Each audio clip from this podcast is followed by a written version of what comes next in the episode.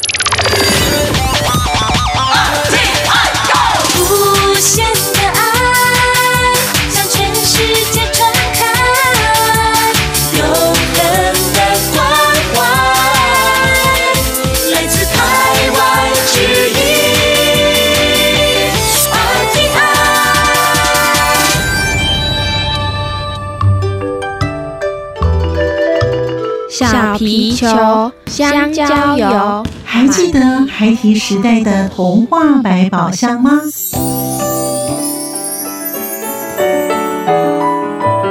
我是桂文雅，世界是一本美丽的书。我是曹俊彦，从小就喜欢画画。我的人生，我是王淑芬。当全世界都在下雨，泥泞不堪，全世界。我是王家珍，持续不断，好好的写。我是林世仁，创作儿童文学，让我找到自己生命中的阳光，可以探寻到生命中充满不可思议的兴奋。现在就跟着徐凡，我们一起施展魔法，回到时光隧道里，一起去挖掘笔尖上孩提的奇幻之旅吧。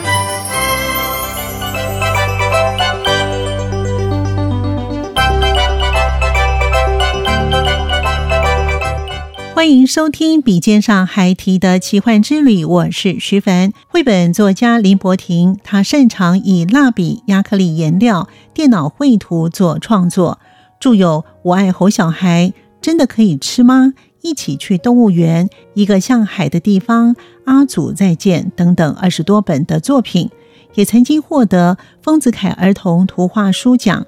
以及星云幼儿文学奖等等，林伯廷的绘本创作，他的主题多元，媒材也五花八门。其中，他的新绘本《阿祖再见》题材特殊少见，以台湾传统丧葬的习俗与仪式作为背景，用童稚的眼光和天真的想象。为孩子们上一堂宝贵的生命教育课。现在，我们就一起进入儿童文学绘本作家林伯廷他的创作主题多元、诉说生命教育、自然保育的绘本作家世界。欢迎收听说书人带您认识儿童文学作家的作品。首先，我们一起来聆听绘本作家林柏廷他的《阿祖再见》。阿祖去哪里了？阿嬷说阿祖被菩萨接走了。妈妈说阿祖上天堂了。但是天堂在哪里？阿宙是怎么上天堂的呢？这是林柏廷老师为台湾囡仔创作的生命教育绘本，透过传统习俗，用故事陪伴孩子理解死亡与逝者的告别。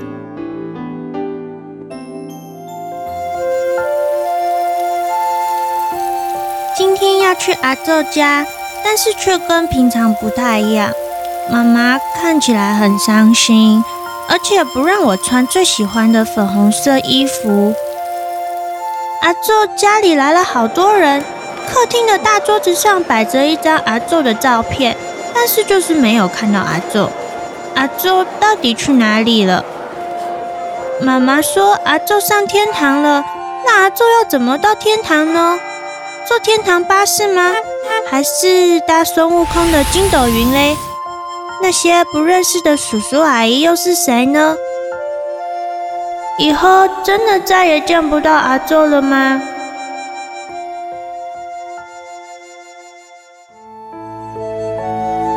故事以小女孩的视角描绘阿祖丧礼的过程，面对捻香、折莲花、诵经、烧金纸等等这些传统习俗与种种的仪式的时候，小女孩内心充满了好奇与困惑。在现实与想象之间，似懂非懂地提出他对生命旅程的疑问。面对生命逝去，不是一件容易的事情，尤其对年幼的孩子更是难以说明。借由绘本故事和孩子一起讨论、学习，好好道别。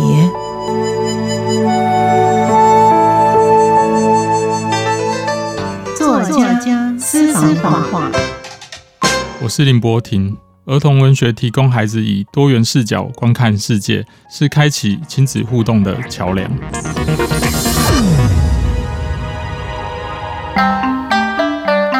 声音印象馆单元。可是我并不喜欢去设定一个主题去做创作。其实多提问过程当中，可以问出孩子很多的心事跟他们的观察。绘本作家林柏廷，他在成长的过程有许多有趣的事情。他说：“我从小就是很喜欢动物、昆虫，都喜欢。然后所以刚好那时候家里都住在山边，所以我常常会带一些动物、昆虫回家养。”对，我妈妈觉得很困扰，她觉得我只差恐龙抓不回家，其他都带回家了。所以蛇也带回家？哎、欸，我没有抓到蛇，还好，因为我自己也有一点怕啦，常常发现，但是不敢抓。到了大一点之后，印象比较深的是，我记得是高中的时候，我妈妈在当保姆。嗯。然后我因为我是夜间部，所以我白天的时间有很多时间都在帮他带小孩。对，所以我很早就接触到孩子这一块。我妈妈一个人就带了五个，那时候、呃、现在可能不合法，但那时候她是 保姆，她就带了五个，所以我各种年龄层都有。我比相对同年纪或者甚至比我年长的。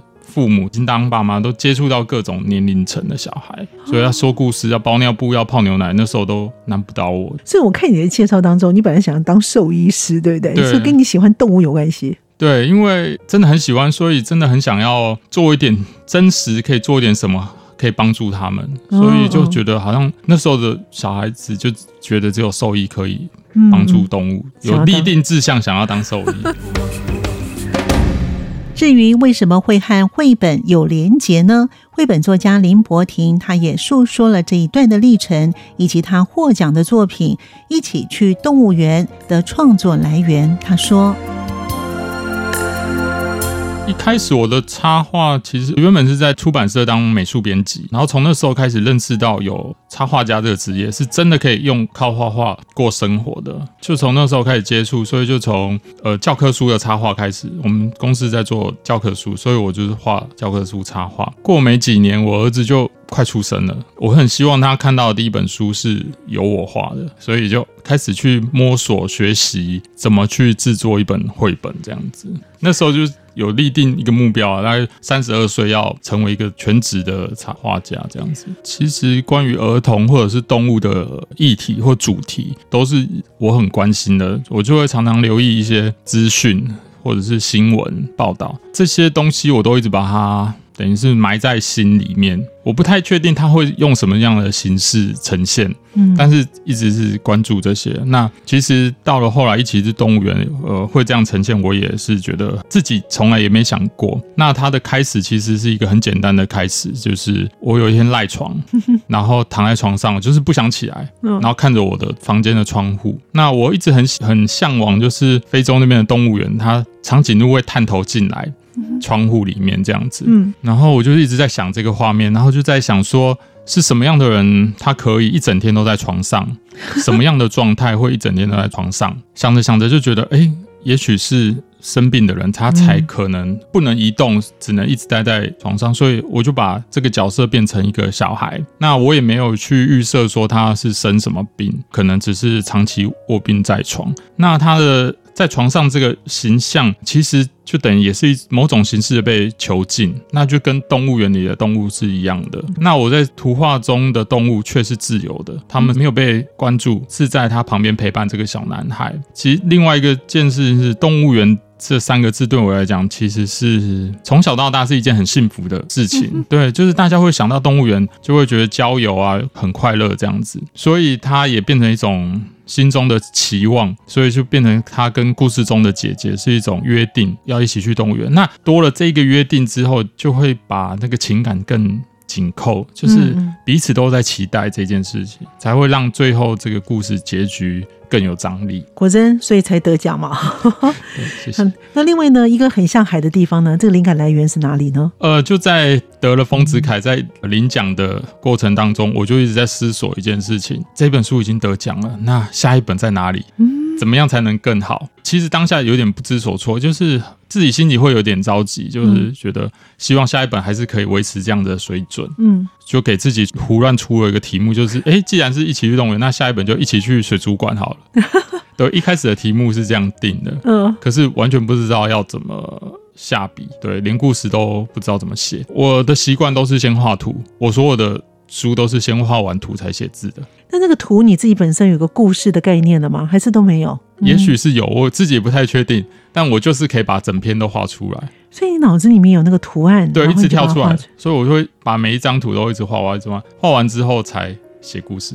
对，嗯、所以我就是先画图。那画了图之后，自己可能也很简单的写一个对话。就是呃一对亲子到一个水族馆的画面，然后写了一段对话之后，才发现，哎，经常观察小孩子在公共场所常常会走丢，他也许跑得比爸妈快，或者是比爸妈慢，因为有时候他们会被动物吸引，那父母可能只是拍照，我观察到的都是这样，所以呢，也因为这样子，他们错开了，那错开了这个走失了、走散的这个心情，也许就像水族馆里面这些动物，它可能也是莫名其妙就被捕捞。然后带到一个很远的地方来的心情，嗯哼，对。那其实我又想起我妈妈小时候跟我讲的一段话，就是因为我都会带动物回家嘛，所以她就会跟我说：“啊，你把它带回来，他的爸爸妈妈找不到它怎么办？”所以这句话其实。到现在我都还是记得，所以就是把这样的心情去做转换，所以故事中写的文字跟是可以符合画面中的动物跟那个小男孩的心情，所以你一开始看也许会觉得我是在说诉说这个小男孩走失的过程，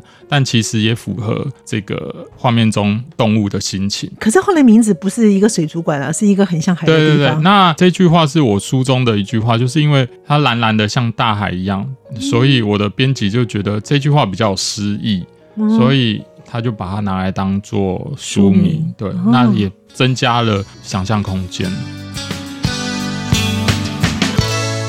中原大学副教授郑古院也是一位教育心理学者，他从心理的角度来看丧葬的仪式。他说：“打开天窗，打开天窗，说亮话，说亮话。”林柏廷，他很可爱，他从小就会带动物回家养，所以是一个啊、呃、性格上面感觉非常让人觉得轻松。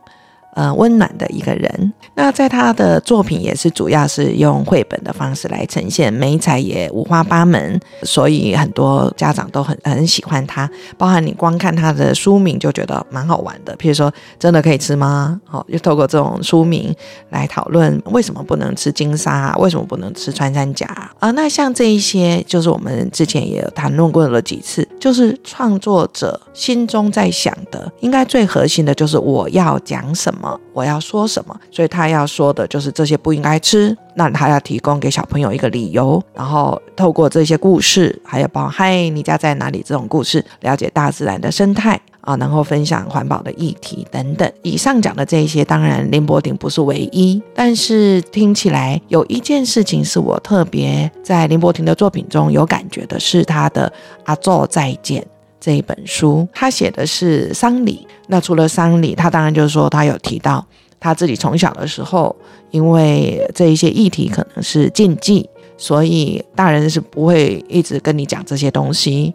甚至如果街坊邻居有人在办丧事，他的妈妈就会跟他说：“快步走开，然 后就不要去打搅人家，也不要多讨论。”那因为这样子的文化。所以，我想听众跟我都一样，我们在周围都一定会经历过婚丧喜庆，因此留在我们文化中的反而比较多是仪式。像那个林柏廷就讲，他去参加丧礼，长辈的丧礼，因为他的身份角色不同，不同的时间，不同的人就跟他说，你带的那个手背上的那张，代表你是跟过世者什么关系的那一个小小的布或者是麻布，必须更改三次。比如说礼仪师就说你带错喽。所以我们的文化中在意的是这个，在意这个仪式从心理学的角度，仪式要干嘛？仪式其实是，尤其是丧礼，仪式某种程度上是抚慰在世者的心。譬如说，传统上台湾的习俗，人过世要做啊、七个七。因为要四十九天，随着每个礼拜一次的仪式，让这些家人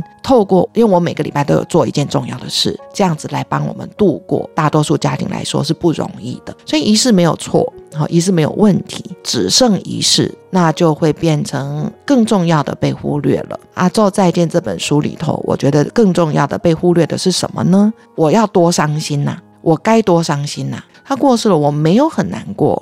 可不可以呀？这是一个事，另外一个是就是教大家如何伤心。那另外一个就是说如何说再见。生老病死是必然的，尤其是我们周围的长辈，如果已经久病多年，有的时候这个告别是可预期的。我们是如何准备自己，在需要的时候可以说再见。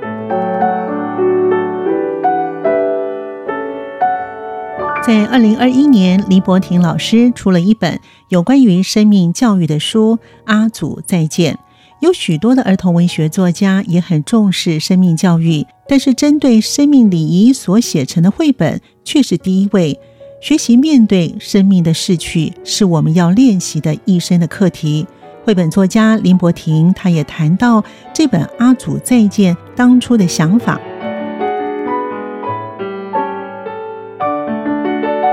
这本书是我在参加我太太的外婆的葬礼的时候构思出来的，因为外婆那时候已经九十几岁，对，对，算是一个喜丧。对对，呃，就是跟我太太他们家的孩子们，当当然都是很亲密，所以他都带过他们啊。对，都带过他们，但是呢，有比我们再小一辈的，比如说我们的孩子，要叫做。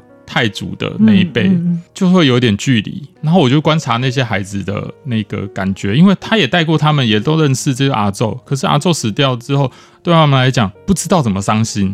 那个嗯，感觉就像我一样，我不是那个阿周带大的，那我等于是我是一个外人，我也认识这个阿周，可是毕竟那个情感连接没有很强，所以我等于是在以一个旁观的角色在参与这一个仪式，那我就觉得我的心情跟那些孩子是一样的，所以我就开始很静静的去观察那些孩子的互动，所以我的书名没有取作阿公或阿嬷，是用阿周，因为他隔的代数会比较长。如果是阿公，那个亲密感会很强，所以我把它拉开，增加那个疏离感。嗯哼，对，那这样子才能解释说为什么他可以一下开心，一下伤心的这种心情。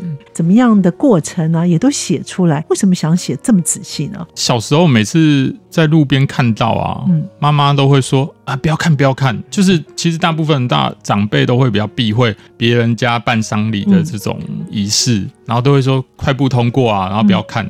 赶快走！但是这件事情明明就一直在我们生活周遭一直在发生，这件事情一直没有人端上台面给孩子看。是对，那孩子其实都不清楚，也不知道。嗯，我当然很早就很想写那样故事，可是我并不喜欢去设定一个主题去做创作。像前面那几本书也是一样，我不想先设定，我都是有感觉我才动笔。因为像这样的书，我不想把它变成。一个教育性质就是说，我在教说每个流程应该是什么，那些流程只是呃我们生活中的一部分，只是串起这些过程都是在帮助商家的人，他们可以去舒缓悲伤的感觉的一个仪式，一段一段的去释放那个压力。嗯，那我只是希望透过这些仪式，因为其实这些仪式让我觉得很特别。其实可以观察到，我们的衣服都要穿深色，可是这些仪式过程中的任何一样东西都是鲜艳的，花篮、花圈，然后那罐头塔布置的一些灯球，全部都是鲜艳的颜色，没有一个是黑色。像我们身上穿的衣服一定要穿黑色。我是以传统的这种仪式来讲，它里面每一个东西都是彩色的，所以我就觉得很纳闷。我刚刚说的，我希望把这些问题，我小时候的疑问，现在我把它疑问出来，交给小朋友。那在共读的过程当中，他们就可以去问他们父母。我里面并没有一定的答案，因为很多人都会跟我说：“诶，我们家不是这样，我们家是那样。”但是真的没有人一个家庭是一模一样的。对，我常常去分享的时候，就是说手上戴的那个臂章，那个叫有一个名称。我参加那一场，总共带了三个不一样的。对，一个长辈过来就跟我说：“哎，你不是要戴这个，你要戴另外一个。”所以我就换了一个。另外一个看到我，哎，不对啊，你怎么戴这个？我就再换一个。然后那个礼仪师看到说：“不对不对，你不是戴这个，你要再戴另外一个。”所以我总共带了三个。可是这样流程也就当我换完这三样的时候，整个仪式也就结结结束。对，所以到底同一场都不一定一样，所以怎么会是？不同家庭会是一样的，更何况是有不同宗教。整个流程，我只是想把它呈现出来。其实大家可以去观察，你看每一个流程当呃小女孩的跟家人的互动，或者是家人与家人之间互动，那才是最重要想表现的。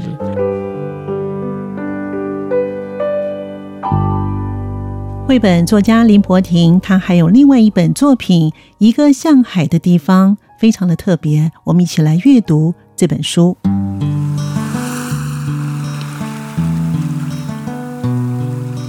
一个像海的地方，是林伯廷老师去不同的海生馆，将心情记录下来。他非常喜欢动物，最大的志愿其实是想成为一名兽医。因此，在他的作品当中，动物一直扮演举足轻重的角色。在一个像海的地方的绘本中，他以孩子的角度与眼光来呈现对海洋动物处境的关怀。不知道花了多久的时间，我们来到一个离家很远的地方。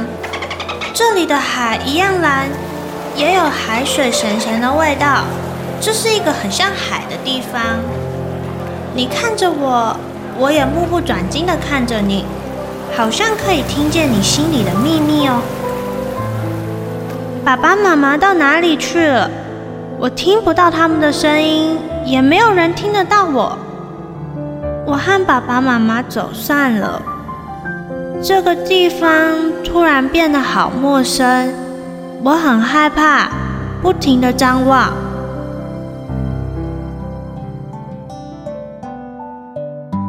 小女孩手里拿着小丑鱼的气球，也许是和小白鲸交换秘密的时候太专心了，竟然和爸爸妈妈走散了。只身走在陌生的地方。穿越拥挤的人群，让她不时地感到紧张、不安与害怕。这个时候的她，看着一一交汇而过的动物们，小到水母、海星，大到海豹、鲸鲨等，仿佛也懂了动物们的处境与感受。因此，林伯廷老师他以同理心的角度切入。小女孩在海生馆中和爸妈走散后的种种心情感受，带出了她眼中所看到的各种动物，以及动物们离开大海的家，被人类圈养的处境。他希望能够引起关心相关的议题的探讨与对话。绘本作家林伯廷，他会以不同的故事内容，再以题材使用不同的画风与材质。他说。其实我没有办法说得很清楚，我怎么去选择这一本要用什么，那一本要用什么。大概我每一本都会去试那个效果。很多人也会问我说，为什么你要画不同的？为什么不画一样的？这样子辨识度比较高。嗯。可是对我而言，每一个故事它就是一个独立的个体，一个故事。就像我们不同场合要穿不同的衣服，我的工作就是给予他们适合的衣服去穿着，然后达到理想的效果。可以配合这个故事。举个例，就是像刚刚有提到一个像海的地方，那时候在画的时候，我就是在想，我只想要呈现黑色跟蓝色的画面。对，那用什么媒材我来表现这两个颜色会是最恰当的？因为那本书黑色的占很大的面积，所以我就会去想。所以在想着想着，我就想到，哎，版画好像是这样。对，所以我就是去做了一个像版画效果的画面，我就希望它呈现那样子很黑。暗，但是有衬一个很忧郁的蓝底，那就刚好符合我想呈现的孩子走失的忧郁的心情啊，或者是那些鱼类动物园里面的动物，它在那样的水族馆的空间，它呈现的那个忧郁的心情。你用黑色是代表这种忧郁的心情，对，就是压好像被压压抑住的一种心情。台湾的小孩，就是我，也许我这个年纪的小孩，小时候你父母都会说你照做就好，不用问。他们可能也一时解释不出来。我自己是长大当父母也是有这样的心情，但是我都会尽量耐住性子，就是去跟他一起找答案。所以我自己经历过这样子的问题，所以我就很希望说帮助这个些小孩。如果小孩不好意思问，不能问，那就由我来问。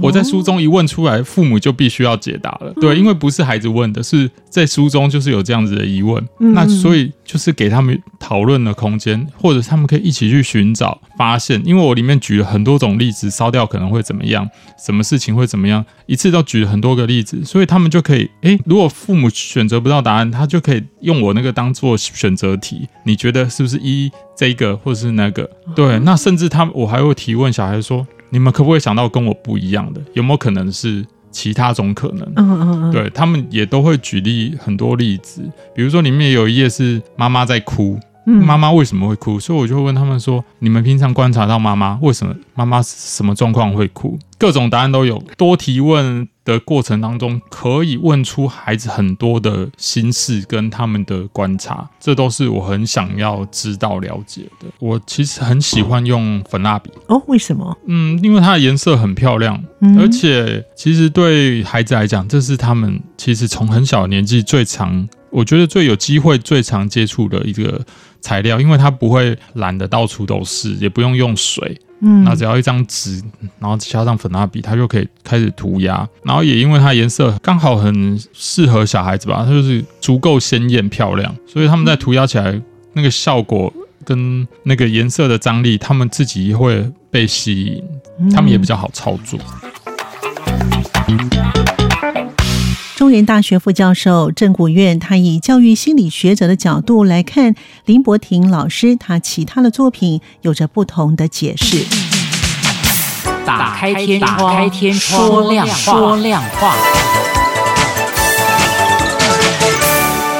他有一个蛮特别的是，他有说他最喜欢的是他给他儿子的书啊、他自己也有讲到，不见得是他的作品中最棒的，也不见得是卖的最好的，可是对他来讲是最重要的书。不一定每个作者都要这样想，但是对林伯廷还有对他的儿子来说，这个是无可取代的。好、我觉得这一点就是我为什么要创作，我创作的动力在哪里？那关于林柏廷，我还有两点要讲。